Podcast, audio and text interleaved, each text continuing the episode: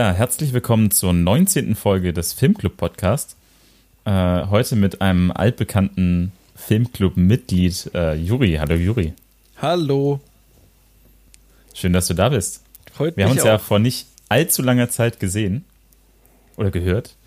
Wie bitte, ihr habt euch gesehen, trotz uns- Corona? Wann haben wir uns gesehen? Wir haben uns nicht gesehen. Ihr gestern, das wollten wir doch keinem erzählen. Nein, wir haben uns äh, im, in der äh, Podcast-Folge gehört äh, bei The Program.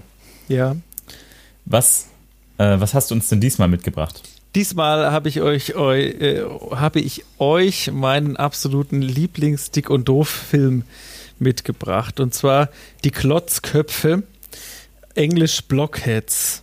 Meiner Meinung nach der beste Laurel und Hardy ähm, Langfilm sozusagen. Also die Kurzfilme, die Stummfilme, die sind ja auch nochmal ein bisschen anders. Ich, ich meine sogar, das könnte einer der ersten Langfilme oder abendfüllende Filme heißt es sozusagen, könnte einer der ersten gewesen sein und auf jeden Fall einer der ersten in Spielfilme. Farbe.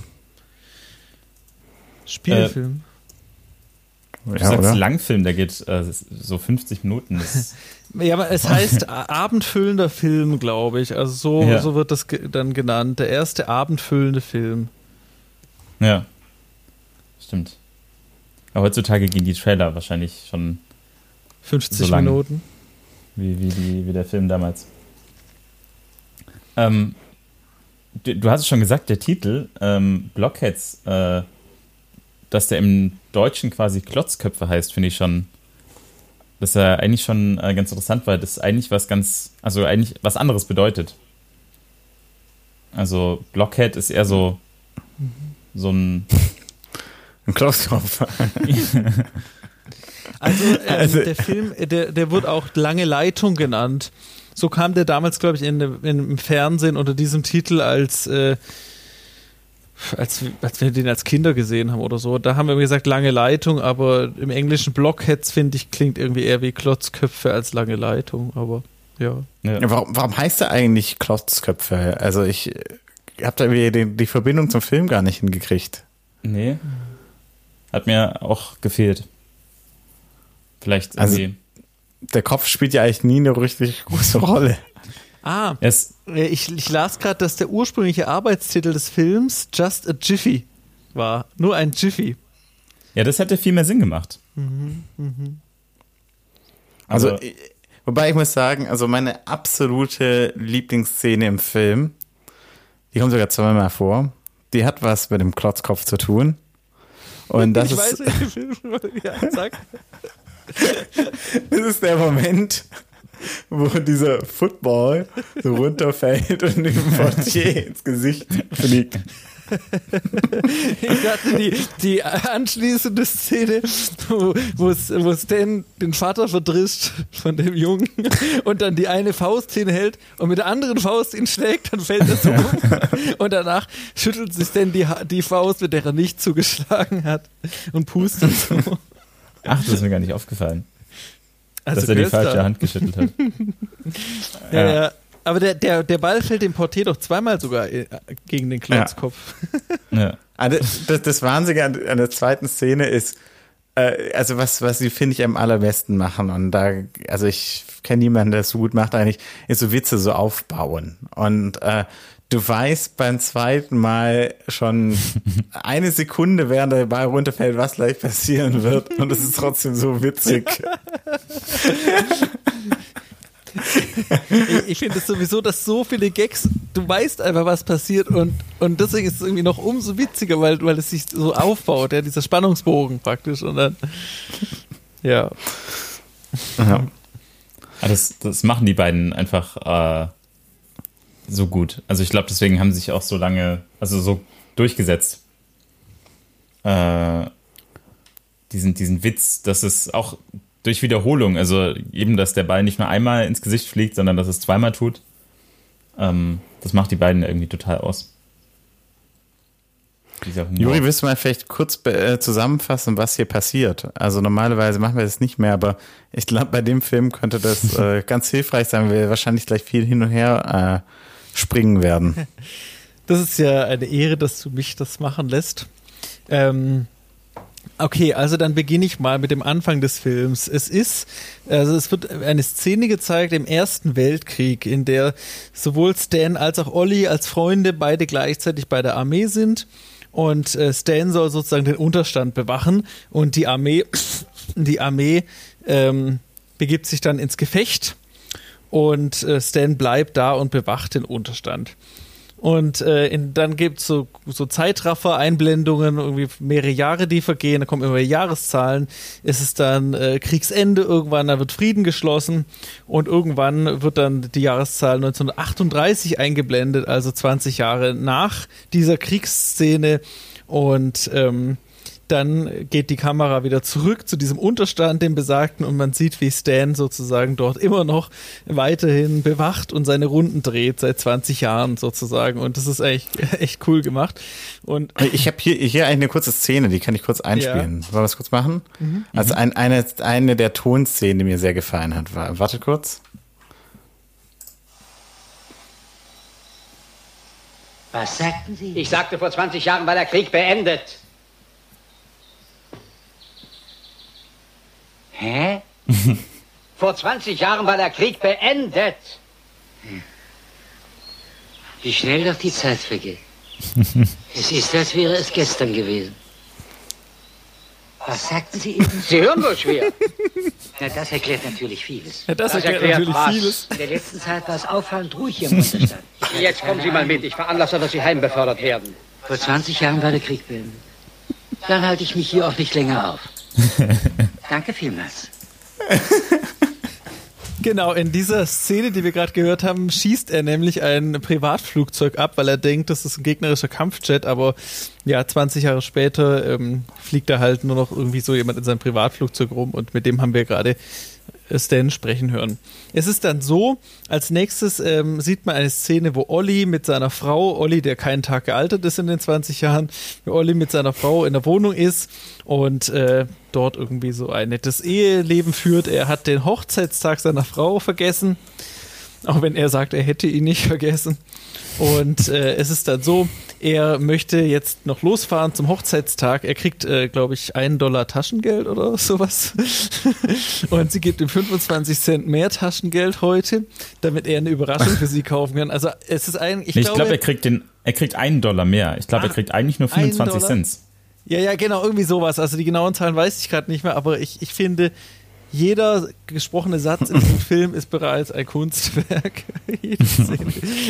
ich, also es ist echt ein Traum. Ich kann jedem Menschen nur empfehlen, diesen Film sich anzuschauen. Auf jeden Fall geht Olli dann los und dann trifft er irgendeinen Nachbarn im Gang in seinem Haus. Das ist ein 13-stöckiges Haus, das wird später noch wichtig. Und äh, der liest gerade Zeitung und er fragt so nebenbei, ach, was gibt's denn Neues heute? Und ähm, dann sagt er, ja, er liest gerade die Geschichte von dem Mann, der 20 Jahre lang äh, seine Stellung nicht verlassen hatte, weil er nicht wusste, dass der Krieg vorbei war. Und dann sagt Olli so, ah, wie kann ein einzelner Mensch nur so dumm sein? Und ähm, das kann er sich gar nicht vorstellen. Der Nachbar sagt, ja, hier schauen Sie mal sein Bild und dann ähm, kommt eine dieser genialen Double Takes von Dick und Doof, wo äh, Olli sozusagen dann in die Zeitung schaut und äh, die Zeitung wieder weglegt und dann rennt er zurück und guckt nochmal hin und sagt, oh, das kann ich mir doch vorstellen und dann Genau, was als nächstes passiert ist, dass er ähm, dann ins alte Soldatenheim fährt, sozusagen, um Stan zu besuchen. Genau.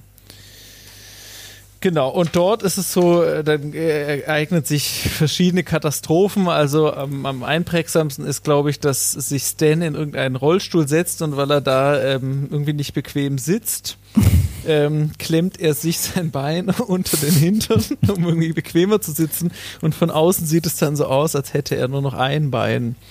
Und äh, als Olli ihn dann sieht, denkt er natürlich, Stan hat das Bein im Krieg verloren und ist ganz traurig und äh, trägt ihn dann sozusagen ähm, zum Auto. Und in dieser Zeit passieren eigentlich ganz viele Unfälle zwischendurch.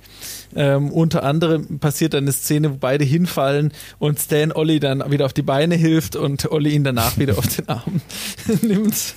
Und, diese, äh, diese Komik, dass er es nicht merkt. Genau, genau, ja. Und es kommt dann irgendwann doch raus. Bis dahin ist Olli noch total lieb und nett zu ihm, egal wie viel schief geht. Aber als er dann feststellt, ich, dass er doch zwei Beine hat, ja, endet, endet das dann.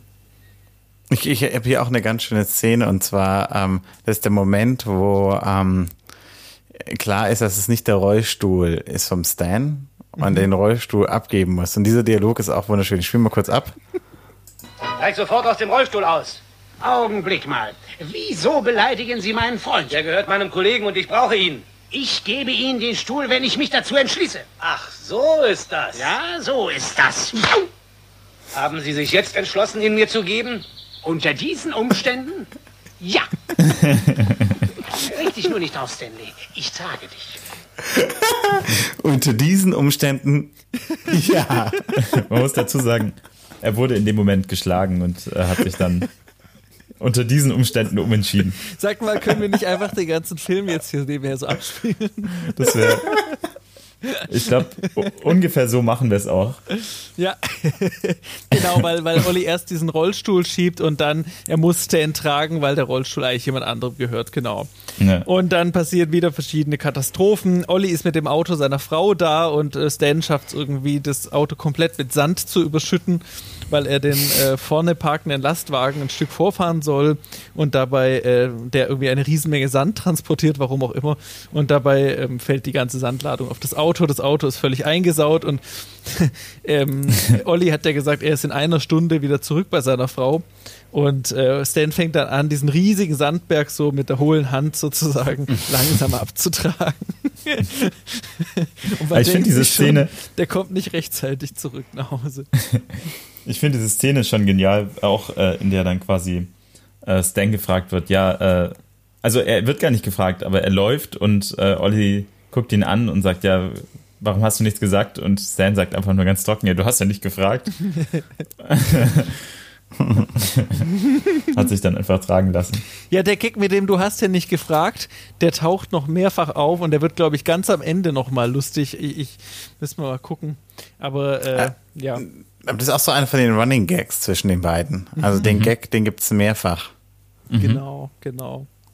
Ja, und ganz am genauso Ende kommt ja die Szene, ohne das jetzt zu groß vorwegzunehmen, wo die äh, Nachbarin in der Truhe ist und dann sagt er zu dem Nachbarn, er hat ein Mädchen in der Truhe und will nicht, dass seine Frau das erfährt. Und dann sagt Olli, warum sagst du ausgerechnet ihm das? Und dann, ja, weil er danach gefragt hat.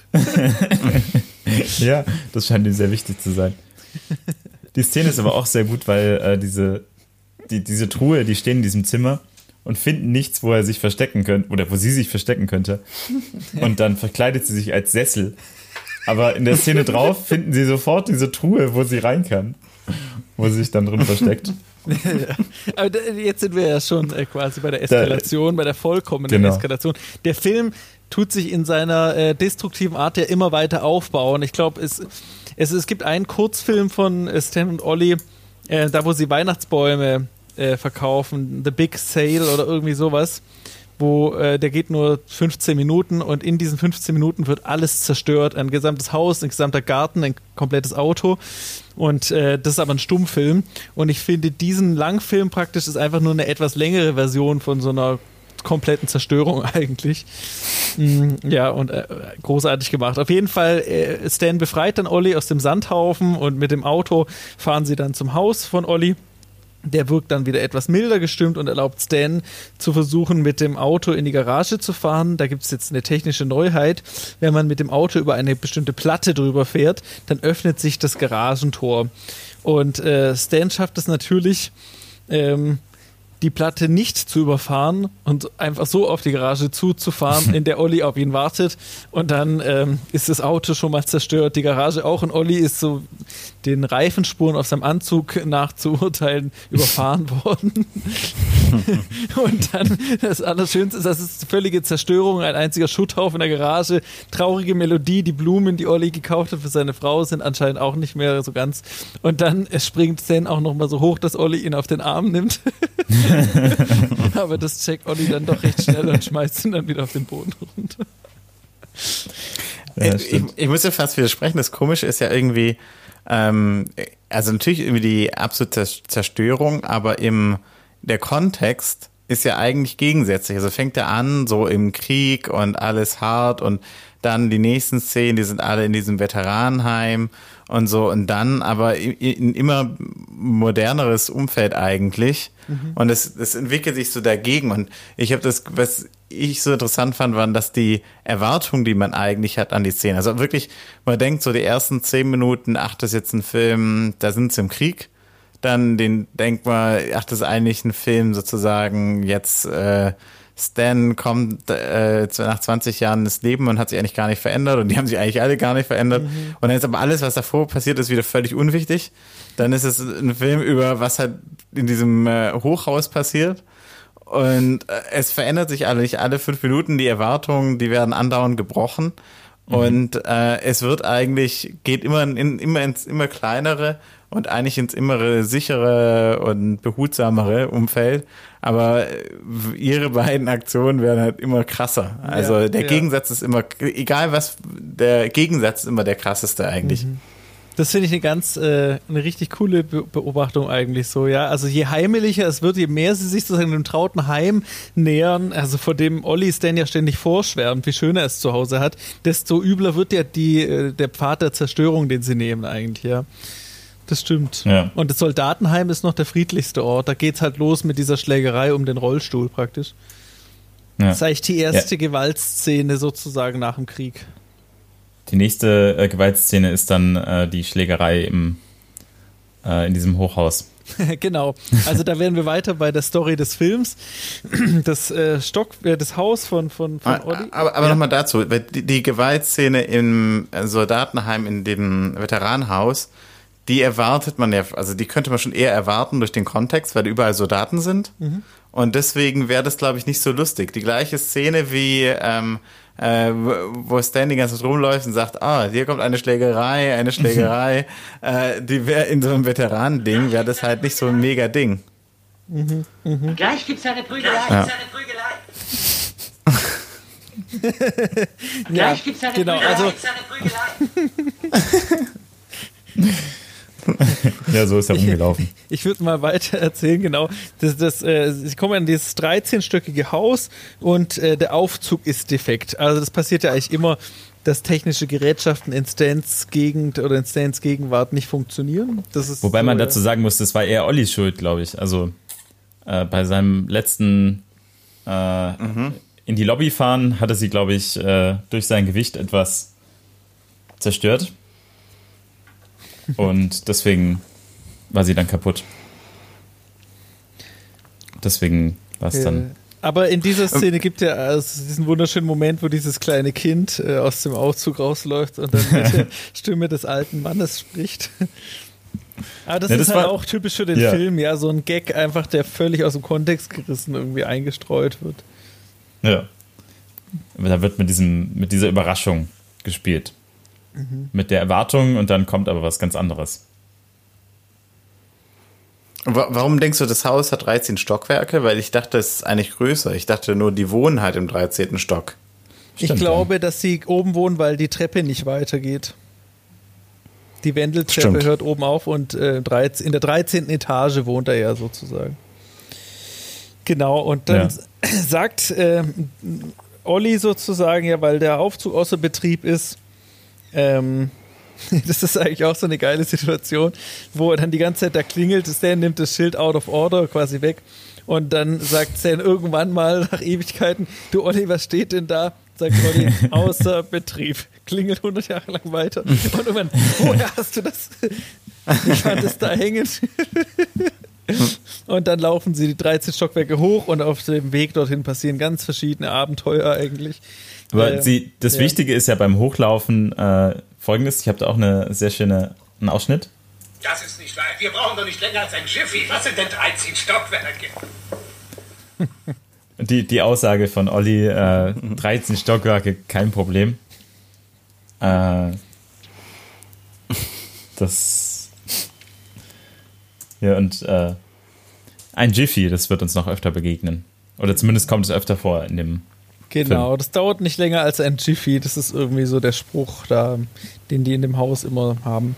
Und ähm, ja, genau, also irgendwie ganz, ganz kurios sind äh, so Schatten an der Wand, wo man irgendwie, also das ist ganz schwer zu beschreiben, finde ich. Ja, man, man sieht immer in, in jedem ähm, Abschnitt dieses Treppenhauses sieht man an der Wand so einen Schatten, der irgendwie einen, einen, einen Blick aus dem Fenster irgendwie suggeriert und äh, Gardinen und so eine so einen Teil, wo man die Gardinen zuzieht. Aber man sieht nur dieses Schattenbild.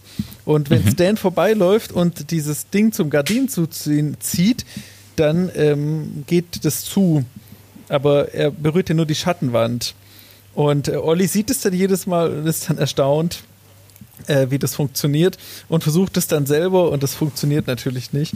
Und äh, so laufen sie dann ein Stockwerk nach dem anderen hoch. Stan macht immer diese Gardinen zu an den Schattenwänden und irgendwann ruhen sie zwischendurch mal auf und dann raus und dann kommt äh, ähm, ein, ein, eine Figur, die von James Finn lesen dem Gegenspieler mhm. immer, also dem Schauspieler, der immer den Gegenspieler spielt in den Filmen von Dick und Doof, ähm, die taucht auf und regt sich auf, dass äh, Dick und Doof sozusagen gerade das Tre Treppenhaus blockieren, weil sie gerade hier Rast machen. Und dann beleidigen sie sich kurz und dann beschließen Olli und er eine Schlägerei auf der Straße unten zu führen. Und äh, dann laufen sie eigentlich das komplette Treppenhaus wieder runter. Und äh, in der Zwischenzeit begegnen sie mehreren Leuten Und Stan sagt eben jedes Mal dieses gleich gibt es eine Prügelei, das äh, Gösta gerade schon eingespielt hat. Und am Ende ist unten eine riesige Menschenmenge, die dann den Kampf äh, erwartet. Stan sagt auch, rufen Sie einen Krankenwagen, es wird eine furchtbare Schlacht. Der Kampf ist dann recht unspektakulär. Ähm, ja, Stan sagen, hatte sehr viel Hoffnung in diesem Kampf. Ja. ich würde sagen, Olli geht nicht unbedingt als Sieger hervor aus diesem Kampf. Ja. Alles Aber stimmt. dafür wird die Tas Tasche von, von, von seinem Gegner nass. Also das, da stoßen auch die Grenzen der Physik, also die Physik kommt wieder an ihre, stößt wieder an ihre Grenzen in diesem Kampf. Ähm, aber ähnlich wie bei diesen Schattenspielen. Aber das finde ich auch ja. eigentlich ganz spannend, immer wie Stan ja eigentlich der, der Dumme ist aber dann irgendwie immer wieder so einen unnatürlichen Aspekt hat. Also eben mit diesen Schattenspielen, die nicht funktionieren können, weil oben eigentlich keine Fenster sind. Wenn man, also wenn sie hochlaufen, man sieht kein Fenster, wo das herkommen könnte. Äh, Pfeife. Mach diese und, Pfeife aus. und Oder das äh, eben Glas, diese das Wasserglas mit den Eiswürfeln. Warum tust du nicht etwas Eis da rein? ja, und das macht ihn irgendwie aus, dass er sowas dann drauf hat. Ja, Aber so ganz äh, natürlich. Absolut. Also es ist dann auch so, also was ganz wichtig ist, Olli muss eigentlich ganz schnell hoch, weil ihm unterwegs beim Treppensteigen eine Frau begegnet, die ihm einen Brief geschrieben hat und offensichtlich ist es eine Erinnerung, Lulu, Lulu genau, ja. an eine frühere Romanze. Wobei ich mich frage, wie lange diese Romanze her ist, weil sie sagt, äh, ja, er und Stan, die sind ja oft zusammen, aber sie haben sich in 20 Jahren nicht gesehen, deswegen frage ich mich, wie lange diese Romanze her ist. Auch Lulu Schon lange her, weil, gut, weil äh, am Anfang fragt ja auch äh, Stan Olli, wer jetzt die, ähm, die neue Frau ist. Stimmt. Ja. Und, der, und er, da nennt er auch schon Lulu. Ja. Also von daher über 20 Jahre. Genau, ja. genau, ja. Und äh, dafür hat sie auch Lulu gut gehalten, muss man sagen, und äh, schickte ihm dann diesen Liebesbrief aus Zimmer. Und Olli muss jetzt ganz schnell hoch, bevor die Frau den sieht. Ähm, in, der, in der Unterhaltung gibt es auch noch einen sehr coolen Satzwechsel. Äh, den ich ähm, abspielen möchte. Ja, alle haben gedacht, ich wäre tot. Nicht Olli? Mhm. Woran merkten Sie, dass es nicht war? Oh, ich habe mir gedacht, äh, äh, als ich mein Bild in der Presse fand, nicht Olli.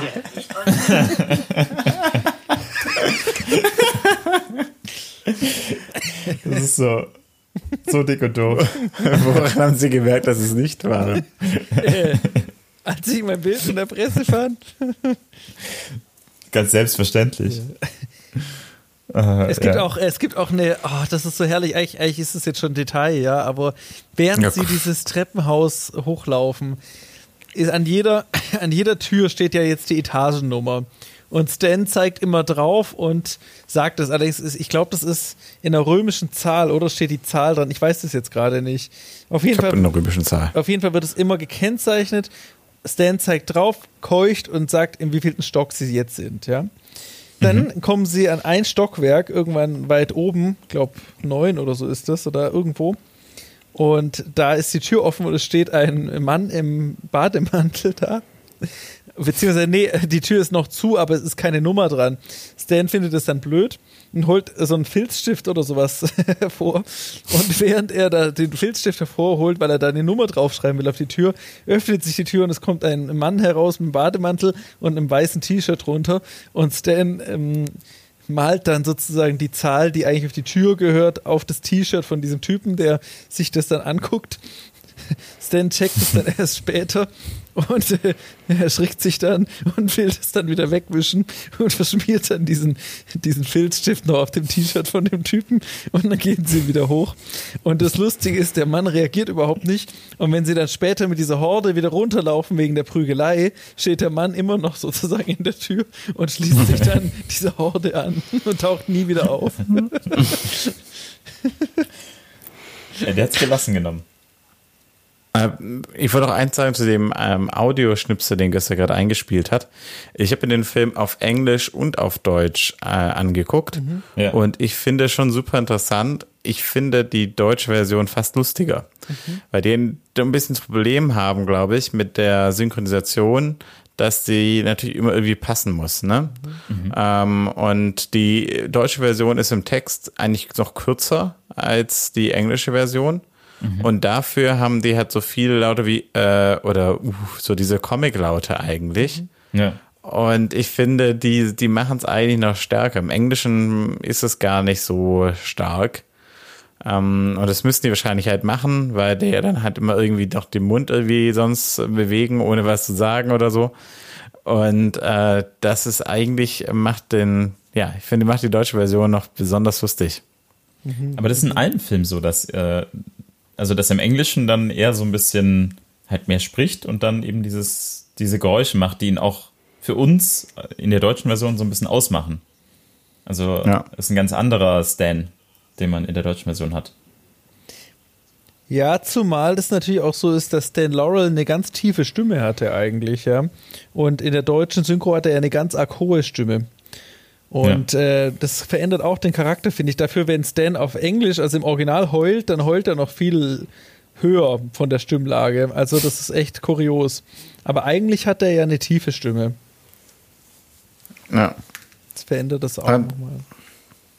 Das fand ich jedenfalls wirklich sehr interessant. Und der ganze Charakter von, ach, wie heißt nochmal, der äh, Herr Gilbert, der ist in der englischen Version, ist er dargestellt als so ein Deutscher. Also er hat so einen ganz starken deutschen Akzent. Und das ist, glaube ich, in sich ein Witz. In der deutschen Version finde ich es ein bisschen komisch, seine Rolle. Der, hat, der spricht nämlich auch so komisch irgendwie. Aber man kann es irgendwie gar nicht zuordnen. Der redet einfach halt komisch. Das ist übrigens auch einer der Schauspieler, der ganz oft in den Filmen vorkommt als Gegenspieler, so Antagonist. Ähm, da gibt es ja einen ganz, ganz berühmten ähm, Kurzfilm, äh, der, der Klaviertransport, irgendwie The Piano oder irgendwie, ich weiß, nee, die Music Box heißt das Englische. Das ist eigentlich so der berühmteste, also Oscar-prämierte Kurzfilm.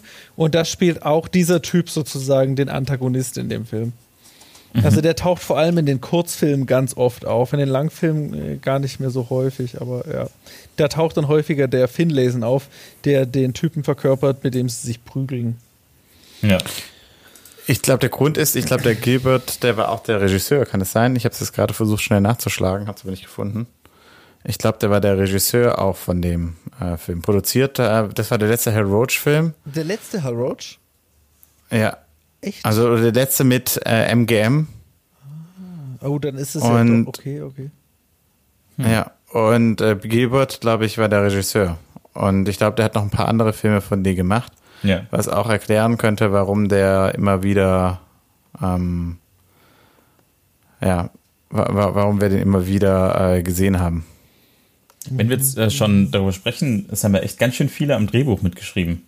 Es sind fünf Drehbuchautoren beteiligt gewesen. Ähm, auch ganz interessant eigentlich zu wissen, äh, dass die da alle quasi irgendwie, ich meine, für 55 Minuten fünf Autoren, ähm, das muss man sich schon irgendwie aufteilen. Wäre spannend äh, gewesen zu wissen, wer was quasi mit reingeschrieben hat, so. Also ich muss mich korrigieren, äh, Billy Gilbert war nicht Regisseur. Okay. Nee, John, Ja. John Bleis, Bleistone. Ja.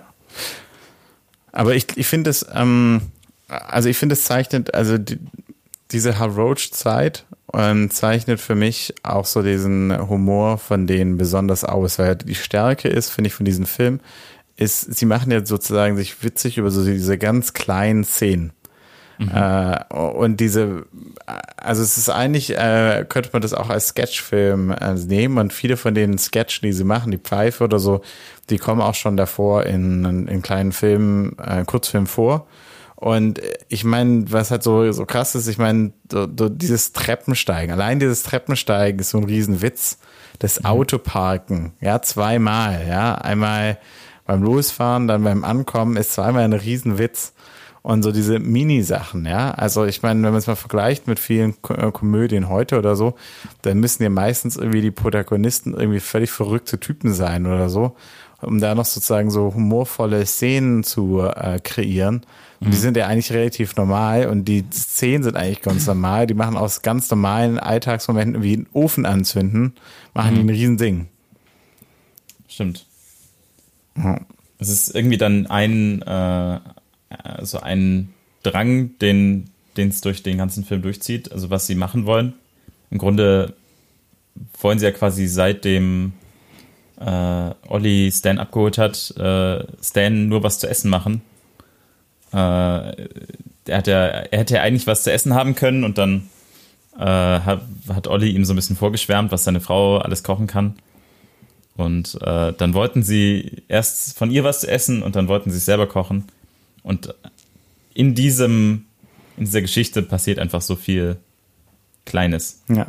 Im, Im, Prinzip ist die eine Geschichte, wie Stan was essen will. Weil ja.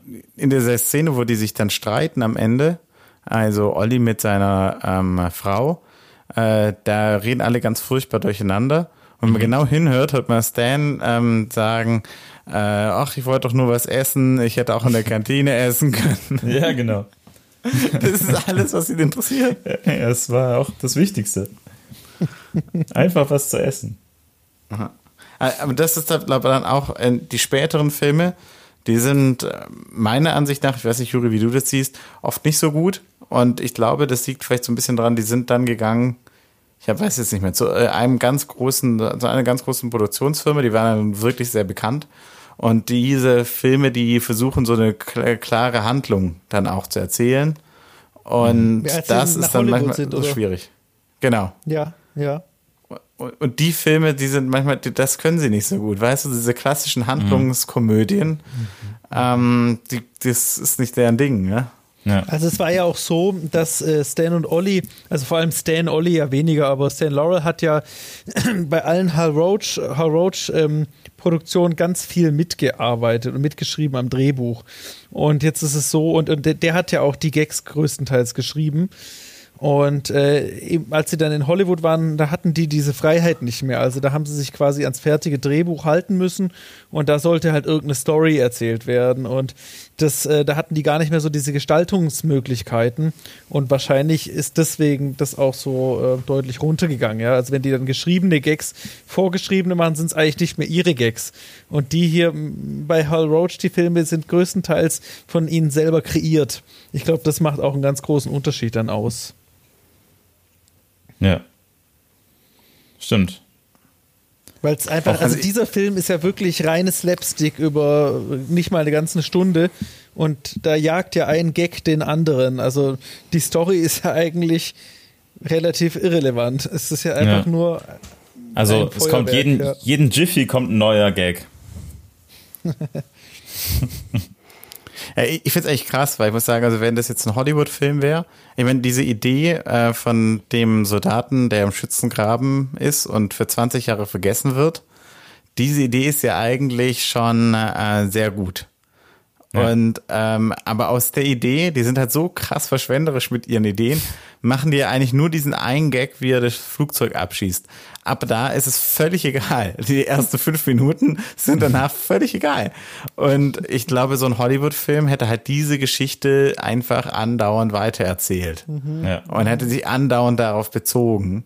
Und das wäre dann so ein Gag gewesen, der durch den ganzen Film dann gegangen wäre. Nein, sie bauen sie nutzen schon, also sie bauen es ein bisschen aus und machen halt ein paar kleinere Lacher draus. Also wie er dann da patrouilliert und man sieht quasi, wie da, wo er wendet, sich das schon im Sand eingegraben hat und so. Also ähm, sie machen so ein, so ein, sie nutzen diesen, dieses Stück Zeit äh, zu diesem Gag aus und machen immer wieder einen Gag dazu. Aber danach kommt es halt gar nicht mehr vor.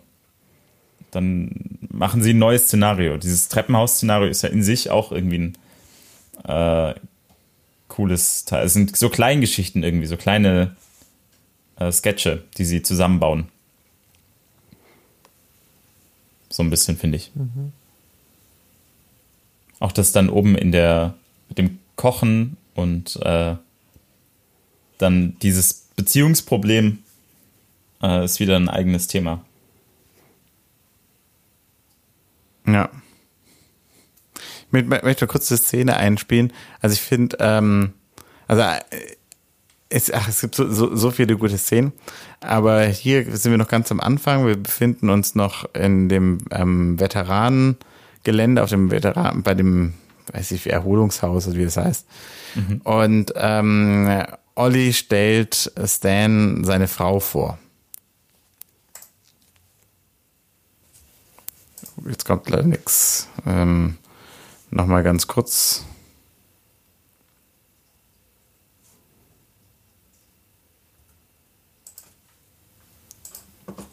Jetzt. Liebste Frau, die jemals lebt. soll ich sagen? Und kann sie kochen? Kann sie? Kann sie.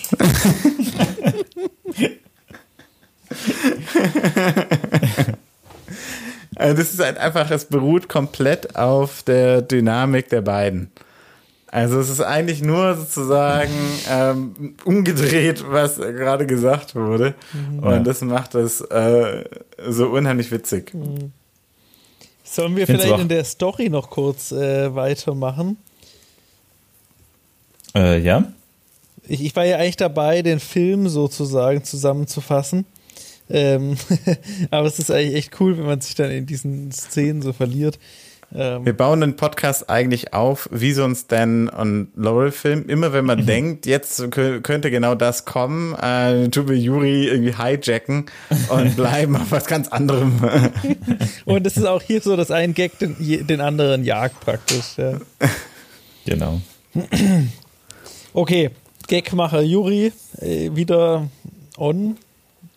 Ähm, der, also wir hatten ja äh, erzählt, wie es sozusagen zur Schlägerei kommt. Danach müssen Dick und Doof wieder das komplette Treppenhaus hochlaufen und dann begegnen sie oben, äh, das ist auch eine coole Szene, ähm, so einem kleinen Jungen, der mit dem Football spielt und ähm, der schießt den Football aus Versehen an Ollis Kopf.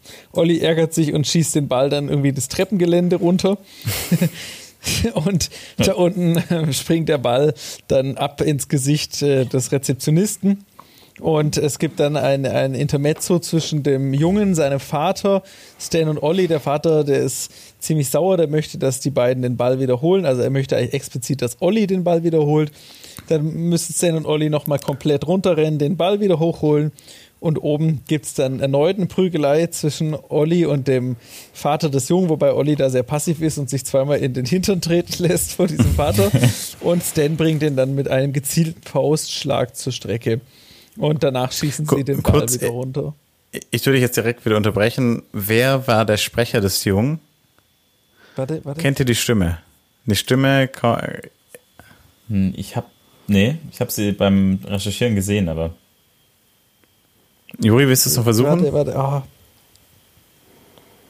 Papa, Papa, der Kerl tritt mich. Zack.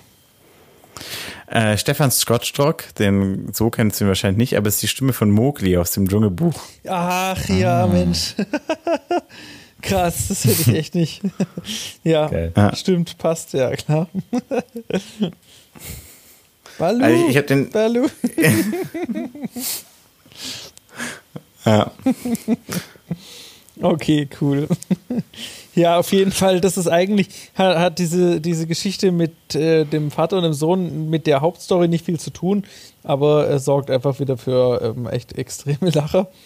Ähm, und dann haben sie es endlich geschafft, äh, im 13. Stock ganz oben dann bei Ollis Wohnung anzukommen. Und äh, ja, im Endeffekt ist es dann nur noch so dort oben kommt dann alles zusammen. Es ist dann, äh, es taucht dann irgendwann die Frau von Olli wieder auf. Ähm, in der Zwischenzeit verwüsten Stan und Olli eigentlich komplett die Wohnung. Es gibt dann ein Gasunglück und äh, ja, es ist, es wird dann immer, immer abstruser. Ja, es mischt sich dann irgendwann auch noch die Frau, also von Herrn Gilbert, dem Nachbarn, Mrs. Gilbert ein, die dann versteckt werden muss vor der Frau von Olli. Gleichzeitig hat er ja Angst vor dem Brief von Lulu und Warum? Herr Gilbert taucht irgendwann auch noch auf und es ist ein einziges Chaos. Der äh, Stan hat ja das Gas angemacht, weil er kein Feuer hatte, aber er hat kurz darauf hatte sich, kurz davor hatte sich doch äh, Feuer gemacht für sein, für seine Zigarre, Für seine Pfeife, ja. Ja, für seine Pfeife. ja aber Das, weißt du, äh, so wie, so wie etwas äh, äh, Unvorhergesehenes passiert, muss Olli es immer selber machen, damit es auch klappt. Schön, was du mir da mal wieder eingebrockt hast. That's another fine mess you got me into. Ist auch diesmal hier, äh, als unten die Prügelei stattfindet, dann verliert, äh, beschwert er sich erst bei Stan, Stan, wieso hast du mir eingeredet, dass wir uns unten prügeln müssen? Oben hätte ich gewonnen. Genau, er sagt ja doch noch so, also in der deutschen Version sagt er so, wir hätten uns doch, äh, wo er mich doch genauso gut oben, äh, wo wir uns auch oben hätten schlagen können. äh, überhaupt er gar keine Verantwortung. Mhm. Und äh, dann, als er später, als er sagt, er möchte jetzt wie nach Honolulu oder so, äh, wie kommst du auf die Idee? Ne? Das, das war Stans Idee.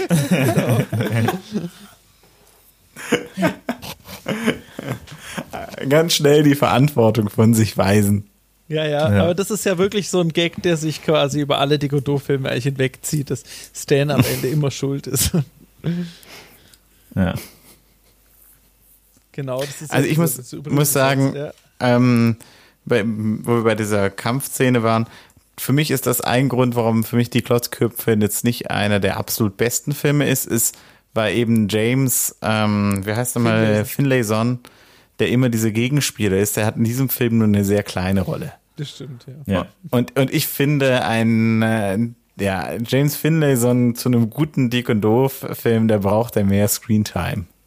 Ja, diesbezüglich müssten eigentlich die Doppelgänger äh, oder Our Relations müsste dann eigentlich dein Lieblingsfilm sein, weil das spielt er ja wirklich den ganzen Film über immer den Gegner. Aha. Oder, oh Gott, oder im, im, in, die, das, im Gefängnis, wo sie im Gefängnis sind. Das ist übrigens der erste Langfilm, ähm, wo er den Lehrer, den Lehrer spielt. Aber gut. Aber da hat er eigentlich auch Also nur einen kurzen Auftritt, ja. Das ist der Wahnsinn, der spielt eigentlich immer genau den gleichen Charakter, ne? Ja. Das finde ich eigentlich super, weil es ist einfach nur in verschiedenen Rollen, aber immer genau der gleiche Typ.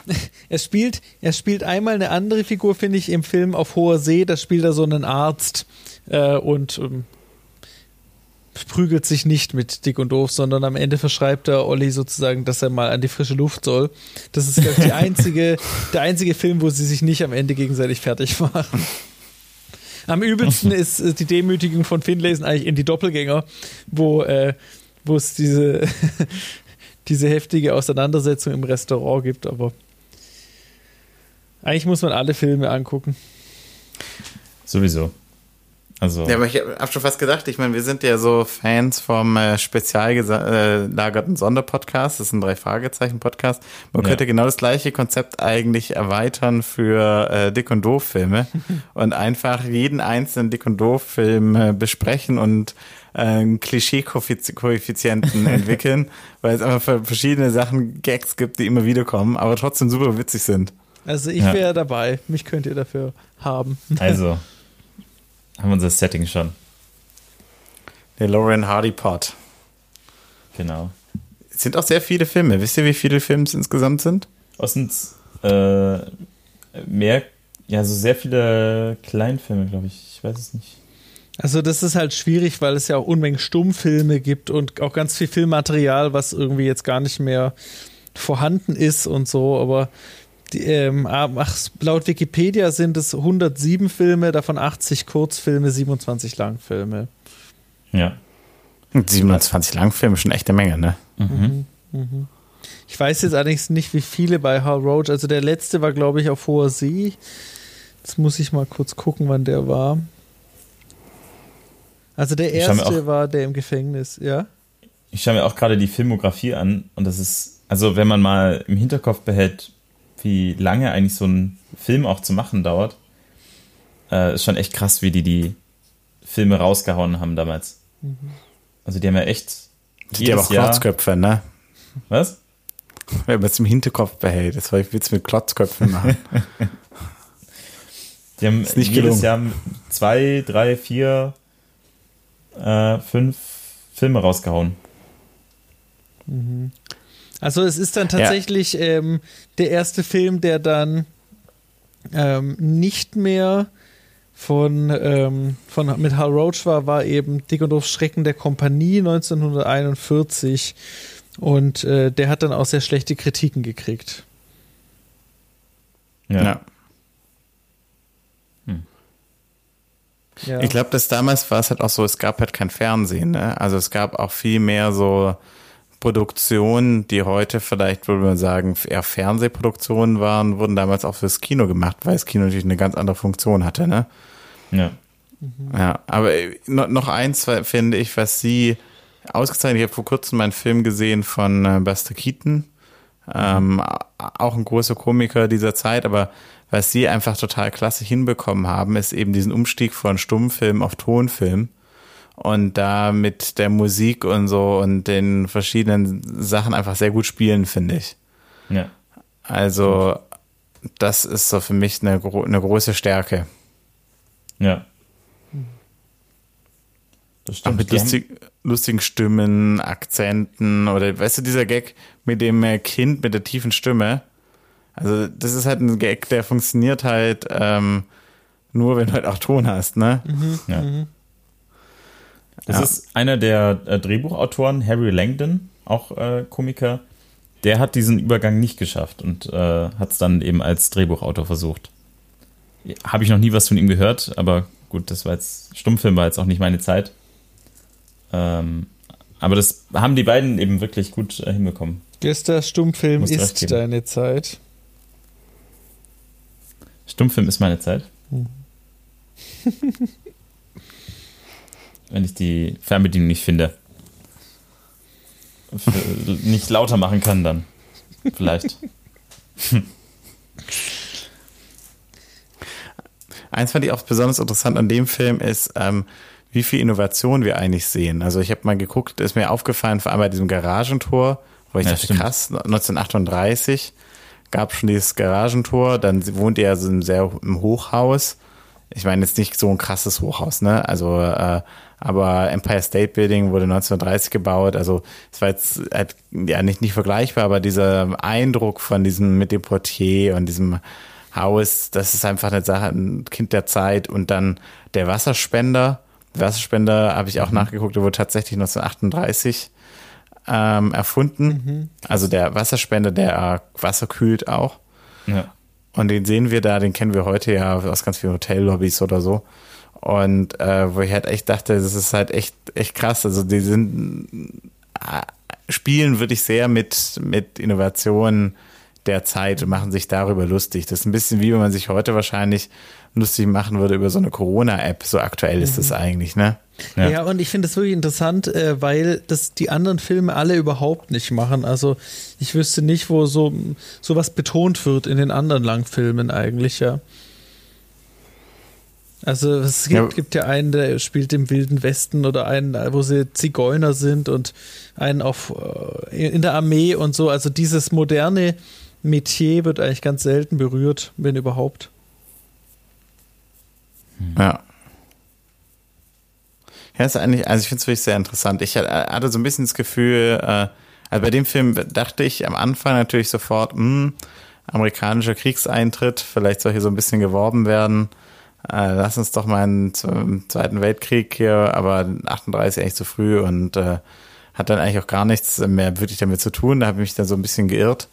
Aber es ist jedenfalls ein sehr selbstbewusster Film in der Hinsicht. Ja. Diese Anfangsszene kommt übrigens ist aus einem äh, Stummfilm äh, rausgenommen. Aus The Big Parade. Ach, der hat einfach Material genommen. Ja, die haben das aus dem anderen Film rausgenommen.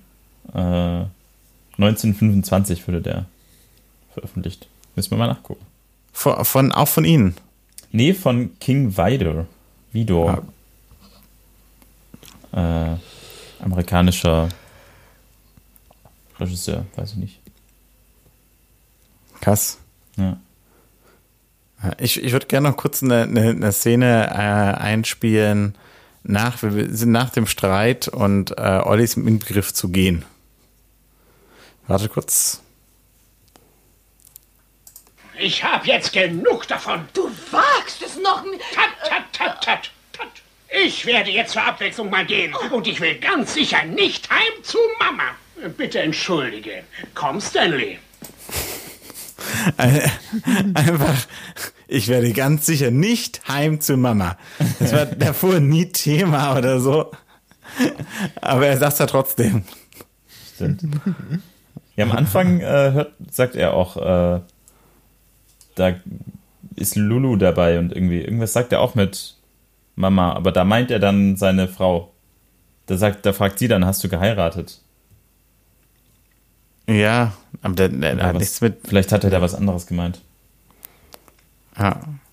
Au- Auch der ganze Streit, ne? Ich meine, also er versteckt sich ja, weil er sozusagen schon ahnt. Äh, das Beste ist auch äh, davor in der Szene ist, äh, wo klar ist, dass sie sich verstecken müssen.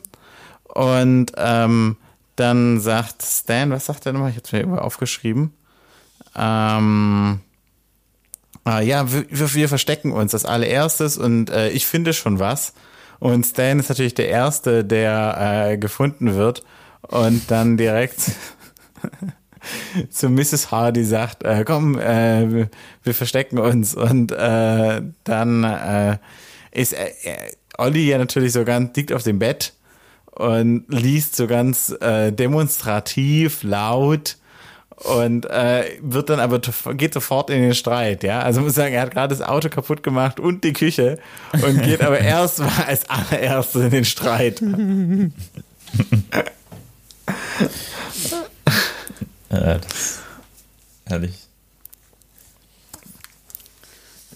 Aber dieser, dieser Streit, also ähm, warum genau war die Frau von Olli eigentlich sauer? War das wegen dem Brief von Lulu? Oder weil er so lange gebraucht hat am Hochzeitstag?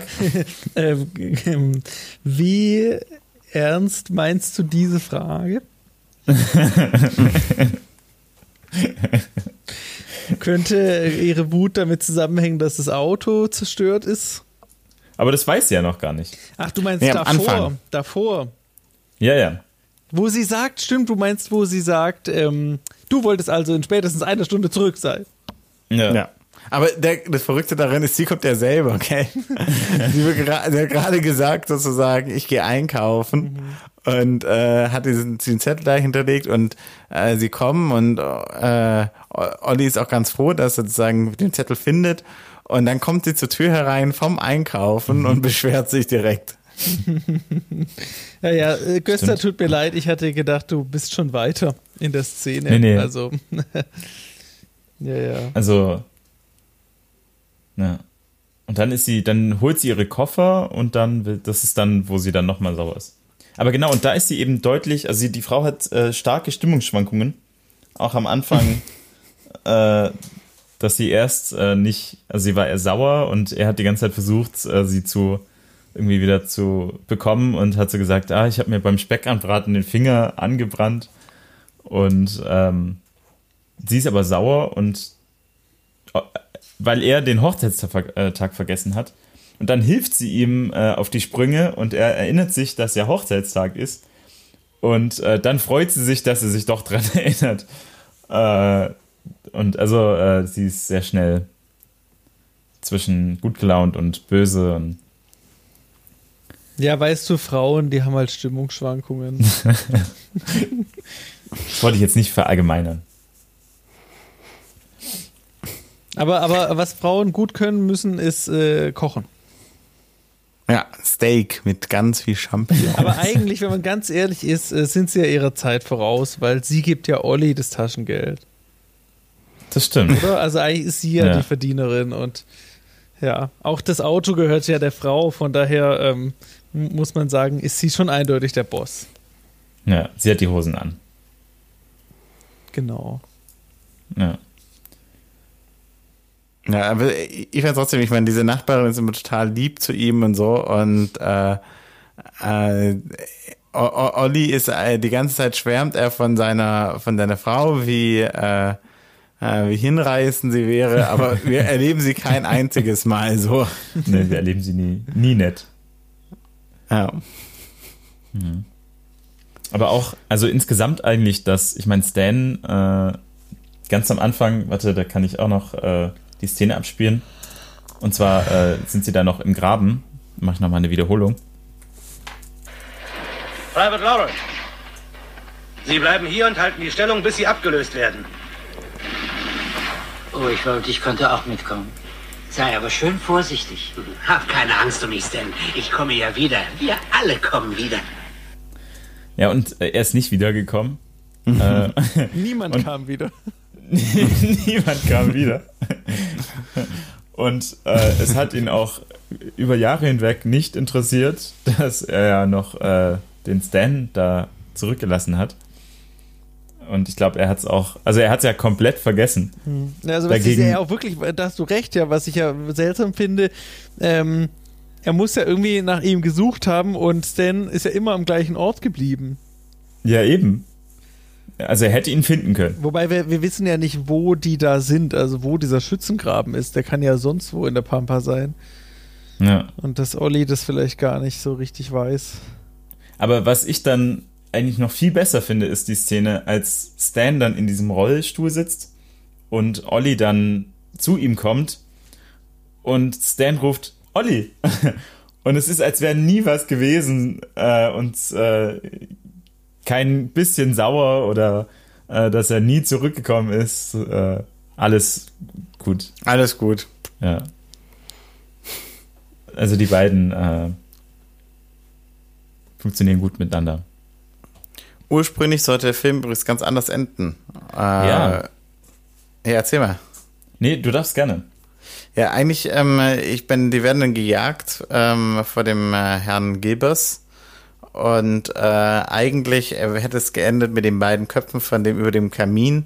Und ich glaube, Olli sollte sagen, da hast du uns also aber eine schöne Suppe eingebrockt. Ja, und zwar über dem Kamin als äh, Trophäe quasi, wie bei so Tieren. genau. Äh, und dann, weil er sie halt gejagt hat, weil das ein Jäger ist. Äh, Ach, das wusste ich eben- gar nicht, dass das so geplant gewesen ist. aber das, dieses Ende wurde tatsächlich dann noch äh, in einem äh, der Filme Im anderen benutzt. Film. Ja. Ja. Finde ich eigentlich auch schade, dass sie es hier nicht gemacht haben, weil diese ganze Szene, wo der Jäger den Journalisten so alles Mögliche erzählt über seine Jagdkunst, die macht ja eigentlich keinen Sinn, ne? Die bildet ja, die, eigentlich macht ja jede Szene bildet sozusagen so einen Aufbau machen für so einen Joke. Ja. Äh, und diese Szene, dieser Joke wird ja eigentlich nie dann richtig ausgespielt. ja, stimmt. Da wird quasi der Witz aufgebaut, aber nie benutzt. Stimmt. Sag mal, Juri, kannst du dich noch erinnern, wann du ihn zum ersten Mal gesehen hast? Also ich schätze mal, das wird so vor 20 Jahren gewesen sein ungefähr. Um 2000. Vor 20 Jahren. Ja, vor 20 Jahren war der Krieg beendet. Ich glaube, das ist wirklich ungefähr 20 Jahre her.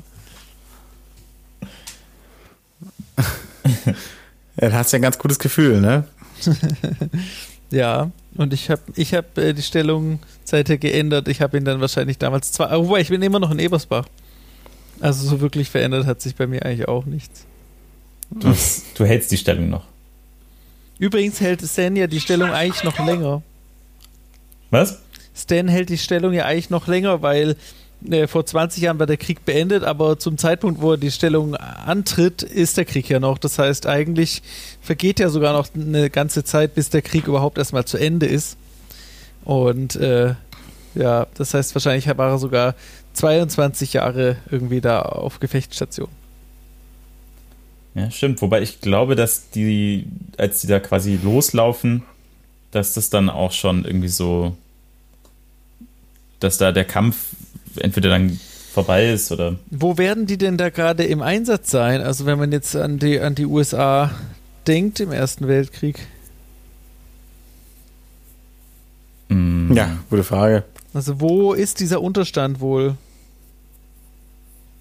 Tja. Keine Ahnung. Ke- Glaubst du echt, dass das Spiel eine wichtige Rolle für die Handlung? Ich meine, später er schießt, schießt ja einen Franzosen ab, also eigentlich müssten wir so logischerweise äh, irgendwo in Frankreich sein. Ne, für die Handlung nicht, aber es würde vielleicht erklären, warum Olli dann sozusagen nicht mehr irgendwie Stan suchen konnte oder irgendwie, ja. Ich, weil ich mich auch gefragt habe, warum man nicht irgendwie Schritte unternommen hat, ihn ausfindig zu machen. Ja. Hm. Vor allem äh, das, kommt er ja und am peinlichsten berührt ihn eigentlich, dass Stan ein, ein Bein verloren zu, äh, zu haben scheint. Und e eben nicht, dass er einfach sich einfach nicht gemeldet hat. Das ist ja. Das scheint kein Problem zu sein. Nee, gar nicht. Das hält die Ja. Beziehung aus.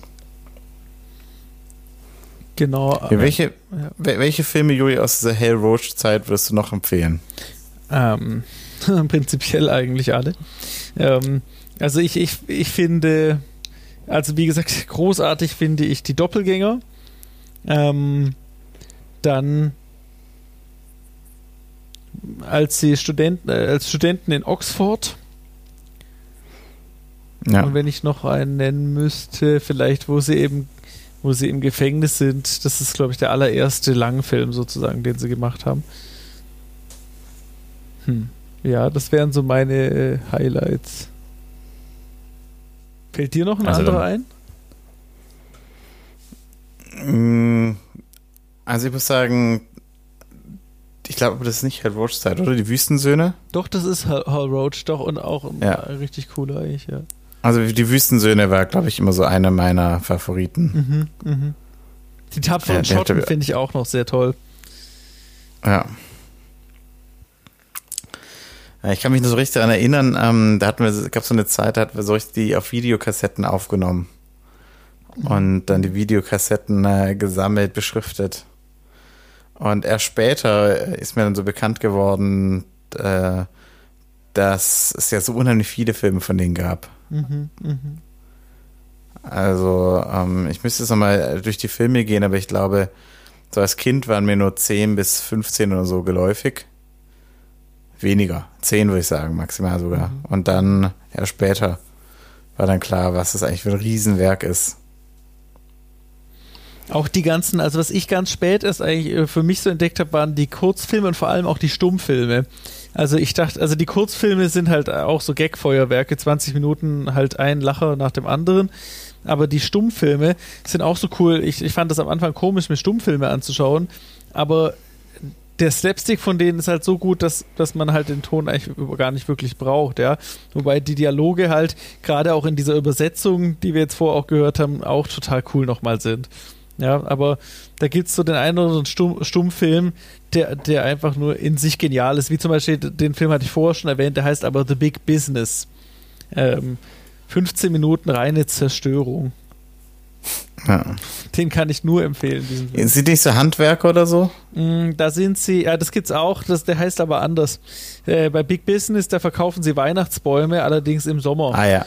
Und äh, das Ja. ver- wundern sich, warum sie keinen verkaufen. Und dann ähm, ist eine Situation, wo sie bei Finlayson sozusagen klopfen und äh, äh, klingeln. Er will keinen Weihnachtsbaum und zweimal verfängt sich auszusehen so ein Ast von dem Baum in der Tür.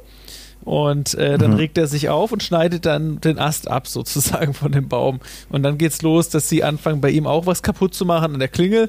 Und am Ende zerstören sie sein komplettes Anwesen und er zerstört alle Bäume, die sie dabei haben und das Auto. Und da kommt auch der Gilbert vor als Polizist sozusagen am Ende. Und das ganze Ding geht auch nur 15 Minuten. Es wird kein Wort gesagt, aber das ist echt unfassbar. Ich glaube, den werde ich mir heute Abend noch ansehen. Bitte guck Ja. dir The Big Business. Wir könnten ihn auch eigentlich auch noch zusammen gucken, aber ich muss dann wirklich äh, demnächst mal hier Schluss machen. Wir können ja äh, für die Reihe dann aufbewahren. Für den Stan and Laurel. Podcast. Genau.